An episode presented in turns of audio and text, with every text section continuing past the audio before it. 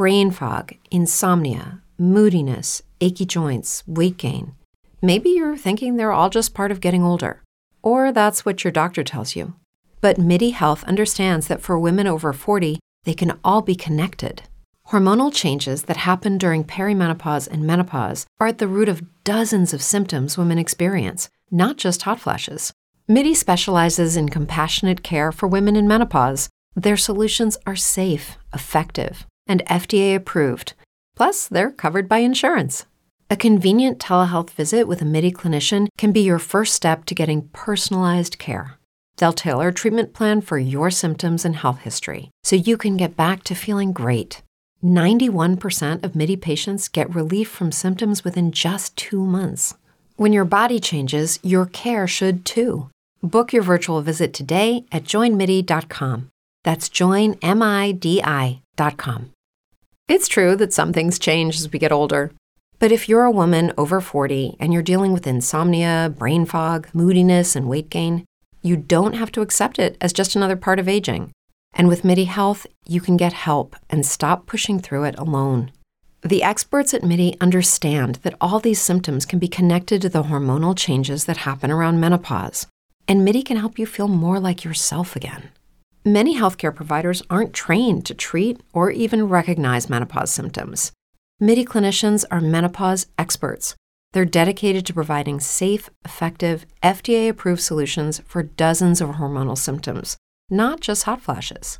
Most importantly, they're covered by insurance. 91% of MIDI patients get relief from symptoms within just two months. You deserve to feel great. Book your virtual visit today at joinmidi.com. That's joinmidi.com. Audiolibros, Dami y Vale. La llamada de Cthulhu de H.P. Lovecraft. Segunda parte. El informe del inspector Legrace. Los sucesos anteriores por los que mi tío diera tanta importancia al sueño del escultor y al bajorrelieve eran el tema de la segunda mitad del largo manuscrito. Ya una vez, parecía, el profesor Ángel había visto los odiosos contornos del monstruo anónimo, había meditado sobre los desconocidos jeroglíficos y había oído las sílabas que solo la palabra que Tulu podía traducir. Todo esto en circunstancias tan sobrecogedoras que no es raro que persiguiese al joven Wilcox con preguntas y ruegos. Esta experiencia anterior había ocurrido 17 años antes, en 1908, mientras la Sociedad Norteamericana de Arqueología celebraba su consejo anual en Saint Louis. El profesor Ángel, por su autoridad y sus méritos, había desempeñado un papel importante en todas las deliberaciones y a él se acercaron varios profanos que aprovechaban la oportunidad de la convocatoria para hacer preguntas y plantear problemas. El jefe de ese grupo no tardó en convertirse en centro de atracción de todo el Congreso. Era un hombre de aspecto muy común, mediana edad, y que había hecho el viaje de Nueva Orleans a Saint Louis en busca de cierta información que no había podido obtener en su distrito. Se llamaba John Raymond Legrace y era inspector de policía. Traía consigo el objeto de su viaje, una estatuita de piedra, repugnante y grotesca, muy antigua aparentemente, cuyo origen no había logrado determinar. No debe creerse que el inspector Legrace se interesara por la arqueología. Todo lo contrario, su deseo de instruirse tenía como único origen razones puramente profesionales. La estatuita, ídolo, fetiche o lo que fuese, había sido capturada meses antes en los pantanos boscosos del sur de Nueva Orleans, en el curso de una expedición contra una presunta ceremonia vudú. Tan singulares y odiosos eran los ritos, que la policía comprendió que se hallaba ante un culto totalmente ignorado e infinitamente más diabólico que los del vudú. Los confusos e increíbles relatos arrancados por la fuerza a los prisioneros nada informaron sobre su posible origen. De ahí el deseo de la policía de consultar a alguna autoridad para identificar así el horrible símbolo y seguir las huellas del culto hasta sus fuentes. El inspector Legrace no había esperado que su pedido convocara una impresión semejante. La aparición de la curiosa estatuita bastó para excitar a los hombres de ciencia, y pronto todos rodearon al inspector para contemplar de cerca la diminuta figura cuya rareza y aspecto de genuina y abismal antigüedad abrían perspectivas tan misteriosas y arcaicas. Nadie reconoció la escuela escultórica de la que había nacido la estatua, y sin embargo centenares y hasta miles de años parecían haberse posado en la oscura y verdosa superficie de aquella piedra desconocida. La figura, que los miembros del Congreso pasaron de mano en mano para estudiarla con más minuciosidad, medía de unos 20 a 25 centímetros de altura y estaba finamente labrada. Representaba un monstruo de contornos vagamente antropoides, pero con una cabeza de pulpo cuyo rostro era una masa de tentáculos, un cuerpo escamoso que sugería cierta elasticidad, cuatro extremidades dotadas de garras enormes y un par de alas largas y estrechas en la espalda. Esta criatura, que exhalaba una malignidad antinatural, parecía ser de una pesada corpulencia y estaba sentada en un pedestal o bloque rectangular cubierto de indescriptibles caracteres.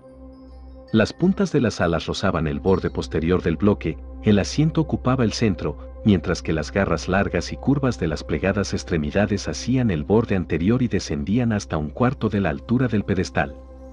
La cabeza de cefalópodo se inclinaba hacia el dorso de las garras enormes que apretaban las elevadas rodillas. El conjunto daba una impresión de vida normal, más sutilmente terrorífico a causa de la imposibilidad de establecer su origen. Su vasta, pavorosa e incalculable edad era innegable, sin embargo, nada permitía relacionarlo con algún tipo de arte de los comienzos de la civilización. El material de la estatua encerraba otro misterio. No había nada parecido, en la geología o la mineralogía, a aquella pieza jabonosa, verdinegra, de estrías doradas o iridiscentes. Los caracteres de la base eran igualmente desconcertantes, y ninguno de los miembros del Congreso, a pesar de que representaban a la mitad de las autoridades mundiales en esta esfera, pudo descubrir el más remoto parentesco lingüístico. Tanto la figura como el material pertenecían a algo increíblemente lejano, totalmente distinto de la humanidad que conocemos, algo sugería, de un modo terrible, antiguos y profanos ciclos en los que nuestro mundo y nuestras concepciones no habían participado. Y, sin embargo, mientras los miembros del Congreso sacudían la cabeza y se confesaban incapaces de resolver el misterio, uno de ellos creyó descubrir algo raramente familiar en la efigie y los jeroglíficos, y al fin, no sin reticencia, confesó lo que sabía. Este hombre era el hoy desaparecido William Channing Webb, profesor de antropología en la Universidad de Princeton y explorador de bastante renombre. 48 años antes el profesor Webb había recorrido Groenlandia e Islandia en busca de ciertas inscripciones rúnicas que hasta ese entonces no había podido descubrir. En la costa occidental de Groenlandia se había encontrado con una tribu degenerada de esquimales, cuya religión, un culto demoníaco curioso, lo había impresionado sobremanera por su faz deliberadamente sanguinaria y repulsiva. Era aquella una fe que los otros esquimales ignoraban casi del todo, y a la que se referían estremeciéndose databa, decían, de épocas muy antiguas, anteriores al nacimiento del mundo. Junto a ritos anónimos y sacrificios humanos había invocaciones de origen tradicional dirigidas a un demonio supremo o Tornasuk. El profesor Webb había oído esa invocación en boca de un viejo Angekok, o brujo sacerdote, y la había transcrito fonéticamente, hasta donde era posible, en caracteres romanos pero lo que ahora parecía importante era el fetiche adorado en ese culto y alrededor del cual bailaban los esquimales cuando la aurora boreal brillaba muy por encima de los acantilados de hielo. Era, declaró el profesor, un tosco bajo relieve de piedra con una figura horrible y algunos caracteres misteriosos. Creía recordar que se parecía, por lo menos en todos los rasgos esenciales, a la criatura bestial que ahora estaban examinando. Este relato, recibido con asombro y sorpresa por los miembros del Congreso, pareció excitar al inspector Legrace, que abrumó al profesor a preguntas. Habiendo copiado una invocación recitada por uno de los oficiantes del pantano, rogó al profesor Webb que tratase de recordar las sílabas recogidas en Groenlandia. Siguió una comparación exhaustiva de todos los detalles y un instante de sombrío silencio cuando el profesor y el detective convinieron en la virtual identidad de las frases. He aquí, en sustancia, la división de las palabras fue establecida de acuerdo con las pausas tradicionales observadas por los oficiantes, lo que el brujo esquimal y los sacerdotes de Luisiana habían cantado a sus ídolos. Jan Louis, Manglunav, Ketulu Rille, Bagnag Fitagn. Legrace había tenido más suerte que el profesor Webb, pues varios prisioneros le habían revelado el sentido de esas palabras. Era algo así. En su casa de Rille el fallecido que tú lo esperas soñando. Y entonces, respondiendo a un ruego general, el inspector relató minuciosamente su experiencia con los fieles del pantano, veo ahora que mi tío dio gran importancia a esa historia. Tenía cierto parecido con las ensoñaciones más extravagantes de los teósofos y los creadores de mitos, y revelaba una asombrosa imaginación de carácter cósmico que nadie hubiese esperado entre parias y vagabundos. El primero de noviembre de 1907 la policía de Nueva Orleans había recibido un alarmado mensaje de la región pantanosa del sur. Los colonos, gente primitiva, pero de buen natural, descendientes en su mayor parte de la FIT, eran presas del pánico a causa de algo desconocido que había invadido la región durante la noche. Se trataba en apariencia de un culto vudú, pero de una especie más terrible que todo lo que ellos conocían. Desde que el malévolo Tamtem había comenzado a sonar incesantemente en aquellos bosques oscuros donde nadie osaba aventurarse, habían desaparecido varias mujeres y niños. Se habían oído gritos irracionales, chillidos desgarradores y cantos lúgubres, y unas llamas diabólicas habían bailado en la espesura. Los vecinos, añadía el aterrorizado mensajero, no podían soportarlo. En las primeras horas de la tarde 20 policías partieron en dos carricoches y un automóvil, guiados por el tembloroso colono. Cuando el camino se hizo intransitable abandonaron los vehículos y durante varios kilómetros chapotearon en silencio a través de los espesos bosques de cipreses donde nunca penetraba la luz del día. Raíces tortuosas y nudos malignos de musgo español retardaban la marcha, y de vez en cuando una pila de piedras húmedas o los fragmentos de una pared en ruinas hacían más depresiva aquella atmósfera que los árboles deformados y las colonias de hongos contribuían a crear.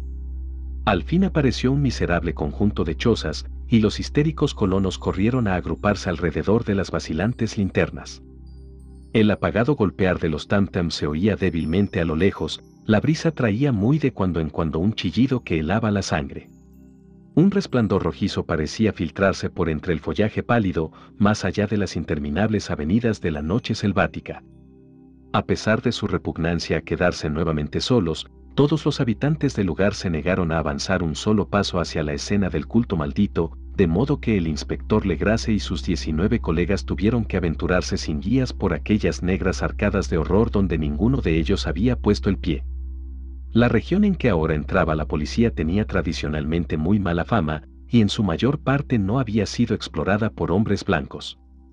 Algunas leyendas se referían a un lago secreto en que vivía una colosal e informe criatura, algo parecida a un pólipo y de ojos fosforescentes, y, según los colonos, unos demonios de alas de murciélago salían a medianoche de sus cavernas para adorar al monstruo.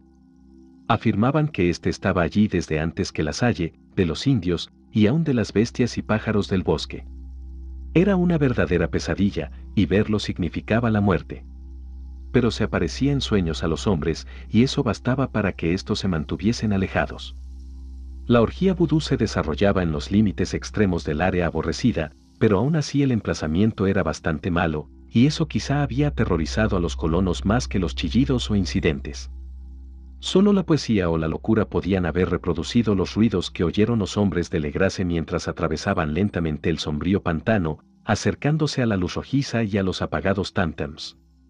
Hay una cualidad vocal propia de las bestias, y nada más terrible que oír una de ellas cuando el órgano de donde proviene debería emitir otra. Una furia animal y una licencia orgiástica se exacerbaban allí hasta alcanzar alturas demoníacas con gritos y aullidos estáticos que reverberaban en los bosques tenebrosos como ráfagas pestilentes surgidas de los abismos del infierno. De vez en cuando cesaban los gritos y lo que parecía un coro de voces roncas entonaba la odiosa melopea. Que Tulu Por fin los hombres llegaron a un sitio donde el bosque era menos denso, y se encontraron de pronto en el lugar mismo de la escena. Cuatro trastabillaron, un quinto perdió el conocimiento, y otros dos lanzaron un grito de horror que, por suerte, fue apagado por el tumulto salvaje de la orgía. Legrace roció con agua pantanosa el rostro del hombre desvanecido, y luego todos contemplaron el espectáculo fascinados por el horror. En un claro natural del pantano se alzaba una isla verde de tal vez un acre de extensión, desprovista de árboles y bastante seca. Allí saltaba y se retorcía una horda de anormalidades humanas más indescriptibles que cualquiera de las que hubiese podido pintar un Saín o un Angeroule. Sin ropas, esta híbrida muchedumbre bramaba, rugía y se contorsionaba alrededor de una hoguera circular. De vez en cuando se abrían las cortinas de fuego y se podía distinguir en el centro un bloque de granito de unos dos metros y medio de alto, en cuya cima, incongruente por su pequeñez, se alzaba la funesta estatuita. En diez cadalzos instalados a intervalos regulares en un ancho círculo que rodeaba la hoguera, con el monolito como centro, colgaban con la cabeza hacia abajo los cuerpos extrañamente mutilados de los desaparecidos colonos. Dentro de este círculo saltaba y rugía el anillo de fieles, moviéndose de izquierda a derecha en una bacanal interminable entre el círculo de cadáveres y el círculo de fuego. Pudo haber sido solo la imaginación o pudo haber sido un simple eco, pero uno de los hombres, un impresionable español, creyó oír que las invocaciones eran seguidas por unas respuestas antifonales que procedían de un lejano y sombrío lugar, situado en lo más profundo de aquel bosque de leyenda. Este hombre, Joseph de Galvez, a quien más tarde encontré e interrogué, era desbordantemente imaginativo. Llegó a decir que había oído el débil golpear de unas grandes alas y que había vislumbrado unos ojos luminosos y una enorme masa blanca detrás de los árboles más lejanos. Pero creo que estaba demasiado influido por las supersticiones locales. La inactividad de los hombres paralizados fue comparativamente de poca duración. El deber venció pronto todas las dudas, y aunque los celebrantes debían de llegar al centenar, la policía, confiada en sus armas de fuego, irrumpió en medio de la horda. Durante cinco minutos el caos y el tumulto fueron indescriptibles. Hubo furiosos golpes, disparos y huidas. Pero finalmente Legrace pudo contar 47 prisioneros, a los que obligó a vestirse rápidamente y que rodeó de policías. Cinco de los celebrantes habían muerto, y otros dos, muy malheridos, fueron transportados por sus cómplices en improvisadas parihuelas. La imagen del monolito fue sacada con todo cuidado y llevada por Legrace. Examinados en el cuartel de la policía, luego de un viaje agotador, los prisioneros resultaron ser mestizos de muy baja ralea y mentalmente débiles. Eran en su mayor parte marineros, y había algunos negros y mulatos, procedentes casi todos de las islas de Cabo Verde, que daban un cierto matiz vudú a aquel culto heterogéneo. Pero no se necesitaron muchas preguntas para comprobar que se trataba de algo más antiguo y profundo que un fetichismo africano. Aunque degradados e ignorantes, los prisioneros se mantuvieron fieles, con sorprendente consistencia, a la idea central de su aborrecible culto. Adoraban, dijeron, a los grandes antiguos que eran muy anteriores al hombre y que habían llegado al joven mundo desde el cielo. Esos antiguos se habían retirado ahora al interior de la tierra y al fondo del mar, pero sus cadáveres se habían comunicado en sueños con el primer hombre, quien inventó un culto que nunca había muerto. Este era ese culto, y los prisioneros dijeron que había existido siempre y que siempre existiría, ocultándose en lejanías desiertas y lugares retirados hasta que el gran sacerdote Ketulu saliese de su sombría morada en la ciudad submarina de Rille para reinar otra vez sobre la tierra. Algún día vendría, cuando los astros ocuparan una determinada posición, y el culto secreto estaría allí, esperándolo. Mientras tanto no podían decir nada más. Se trataba de un secreto que ni la tortura podría arrancarles. La humanidad no era lo único consciente en la tierra, pues había unas formas que emergían de la sombra para visitar a sus escasos fieles. Pero estas no eran los grandes antiguos. Ningún ser humano había visto a los antiguos. El ídolo de piedra representaba al gran Ketulu, pero nadie podía decir si los otros eran o no como él. Nadie era capaz de descifrar ahora la antigua escritura, muchas cosas se transmitían oralmente. La invocación ritual no era el secreto. Este no se comunicaba nunca en voz alta. El canto significaba, en su casa de Rigi el fallecido que tú lo esperas soñando. Solo dos de los prisioneros fueron juzgados bastante cuerdos y se les ahorcó, el resto fue enviado a diversas instituciones. Todos negaron haber participado en los crímenes rituales, y afirmaron que los culpables de aquellas muertes eran los alas negras que habían venido hasta ellos desde su refugio inmemorial en el bosque encantado. Pero nada coherente se pudo saber de aquellos aliados misteriosos. Lo que la policía logró obtener salió en su mayor parte de un viejísimo mestizo llamado Castro, quien pretendía haber tocado puertos distantes y hablado con los jefes inmortales del culto en las montañas de China. El viejo Castro recordaba fragmentos de odiosas leyendas que empequeñecían las especulaciones de los teósofos y hacían de nuestro mundo algo reciente y fugaz. En ciclos muy lejanos otros seres habían gobernado la tierra. Habían vivido en grandes ciudades y sus vestigios podían encontrarse aún, le habían dicho a Castro los inmortales de China, en unas piedras ciclópeas de algunas islas del Pacífico. Habían muerto muchísimo antes de la aparición del hombre, pero había artes que podrían revivirlos cuando los astros volvieran a ocupar su justa posición en los cielos de la eternidad. Estos seres, indudablemente, procedían de las estrellas y habían traído sus imágenes con ellos. Estos grandes antiguos, continuó Castro, no eran de carne y hueso. Tenían forma, no lo probaba acaso esta imagen estelar, guion, pero esa forma no era material. Cuando las estrellas eran propicias iban de mundo en mundo a través del cielo, pero cuando eran desfavorables, no podían vivir. Pero aunque ya no viviesen, no habían muerto en realidad. Yacían todos en casas de piedra en la gran ciudad de Rille, preservada por los sortilegios del gran Ketulu para el día que las estrellas y la tierra pudiesen recibir su gloriosa resurrección. Pero en esa época alguna fuerza exterior debía ayudar a la liberación de sus cuerpos.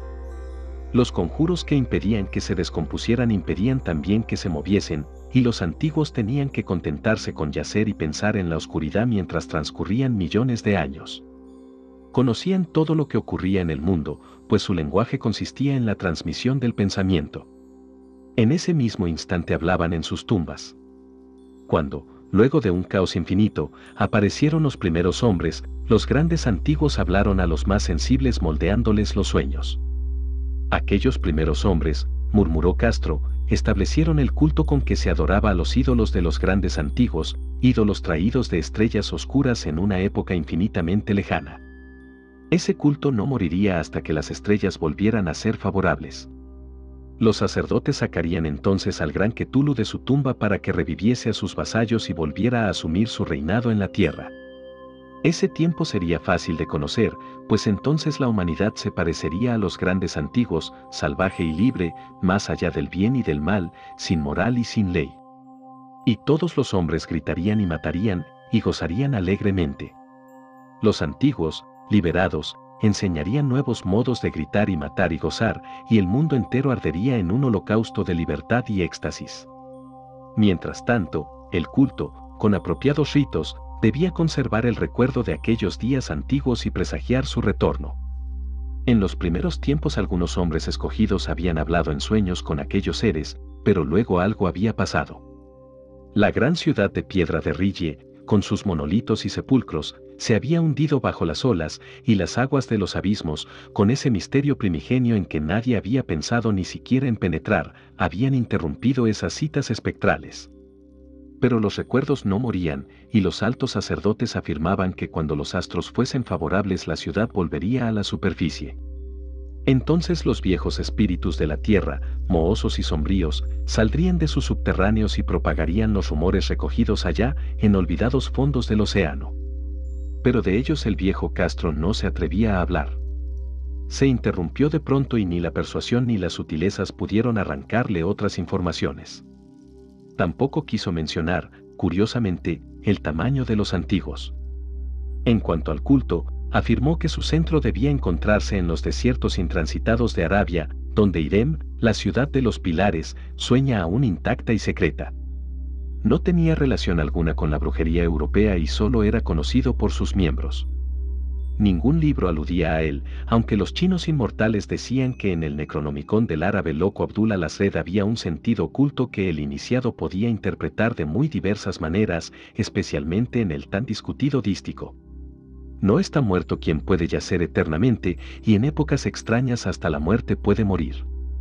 Legrace, profundamente impresionado, y no poco intrigado, había buscado sin éxito las filiaciones históricas del culto. Castro, aparentemente, había dicho la verdad al afirmar que era un secreto. Las autoridades de la Universidad de Tulán no pudieron arrojar luz alguna sobre el culto o la imagen, y ahora recurría a las mayores autoridades y se encontraba nada menos que con el episodio de Groenlandia del profesor Webb. El ferviente interés que despertó el relato de Legrace, corroborado por la presencia de la estatuita, tuvo algún eco en las cartas que intercambiaron luego los miembros del Congreso, pero apenas hay alguna mención en el informe oficial. La prudencia es preocupación primordial de aquellos que se enfrentan a menudo a la charlatanería y la impostura. Legrace prestó durante un tiempo la estatua al profesor Webb, pero a la muerte de este último le fue devuelta y está desde entonces en su casa. Allí la he visto no hace mucho tiempo. Es de veras algo estremecedor, e indiscutiblemente parecida a la escultura labrada en sueños por el joven Wilcox. No me asombró que mi tío se hubiese excitado con el relato del joven. ¿Qué pudo pensar al saber, ya enterado de la información recogida por Legrace, que un joven sensible no solo había soñado la figura y los jeroglíficos de las imágenes del pantano y de Groenlandia, sino que también había oído en sueños tres de las palabras de la fórmula repetida por los maestros de Luisiana y los diabólicos esquimales? Era natural que el profesor Ángel hubiese iniciado instantáneamente una minuciosa investigación, aunque yo en mi fuero interno sospechaba que el joven Wilcox había oído hablar del culto y había inventado una serie de sueños para acrecentar el misterio ante los ojos de mi tío. El relato de los otros sueños y los recortes coleccionados por el profesor parecían corroborar la historia del joven, pero mi bien fundado racionalismo y la total extravagancia del asunto me llevaron a adoptar las conclusiones que estimé más razonables. De modo que luego de estudiar otra vez el manuscrito y comparar las notas teosóficas y antropológicas con la descripción del culto que había hecho Legrace, viajé a Pravedens para ver al escultor e increparle el haberse burlado de tal modo de un sabio anciano. Wilcox vivía aún, solo, en el flair de lis de la calle Thomas, desagradable imitación victoriana de la arquitectura bretona del siglo XVII. La fachada de estuco del hotel lucía ostentosamente entre las encantadoras casas coloniales y a la sombra del más hermoso campanario georgiano que pudiera verse en Norteamérica. Encontré a Wilcox en sus habitaciones, sumido en su labor, y comprendí enseguida, por las piezas que lo rodeaban, que su genio era profundo y auténtico. Creo que durante un tiempo Wilcox figurará entre los grandes decadentes, pues ha cristalizado en arcilla, y reflejará un día en el mármol, esas pesadillas y fantasías evocadas en prosa por Arthur Machen y que Clark Aston Smith ha hecho visibles en versos y pinturas. Moreno, frágil y de aspecto un poco descuidado, Wilcox se volvió lánguidamente y sin dejar su silla me preguntó qué deseaba. Cuando le dije quién era, manifestó cierto interés, pues mi tío había excitado su curiosidad al examinar sus raros sueños, aunque sin expresar las razones de ese examen. Sin sacarlo de su ignorancia, traté prudentemente de hacerlo hablar.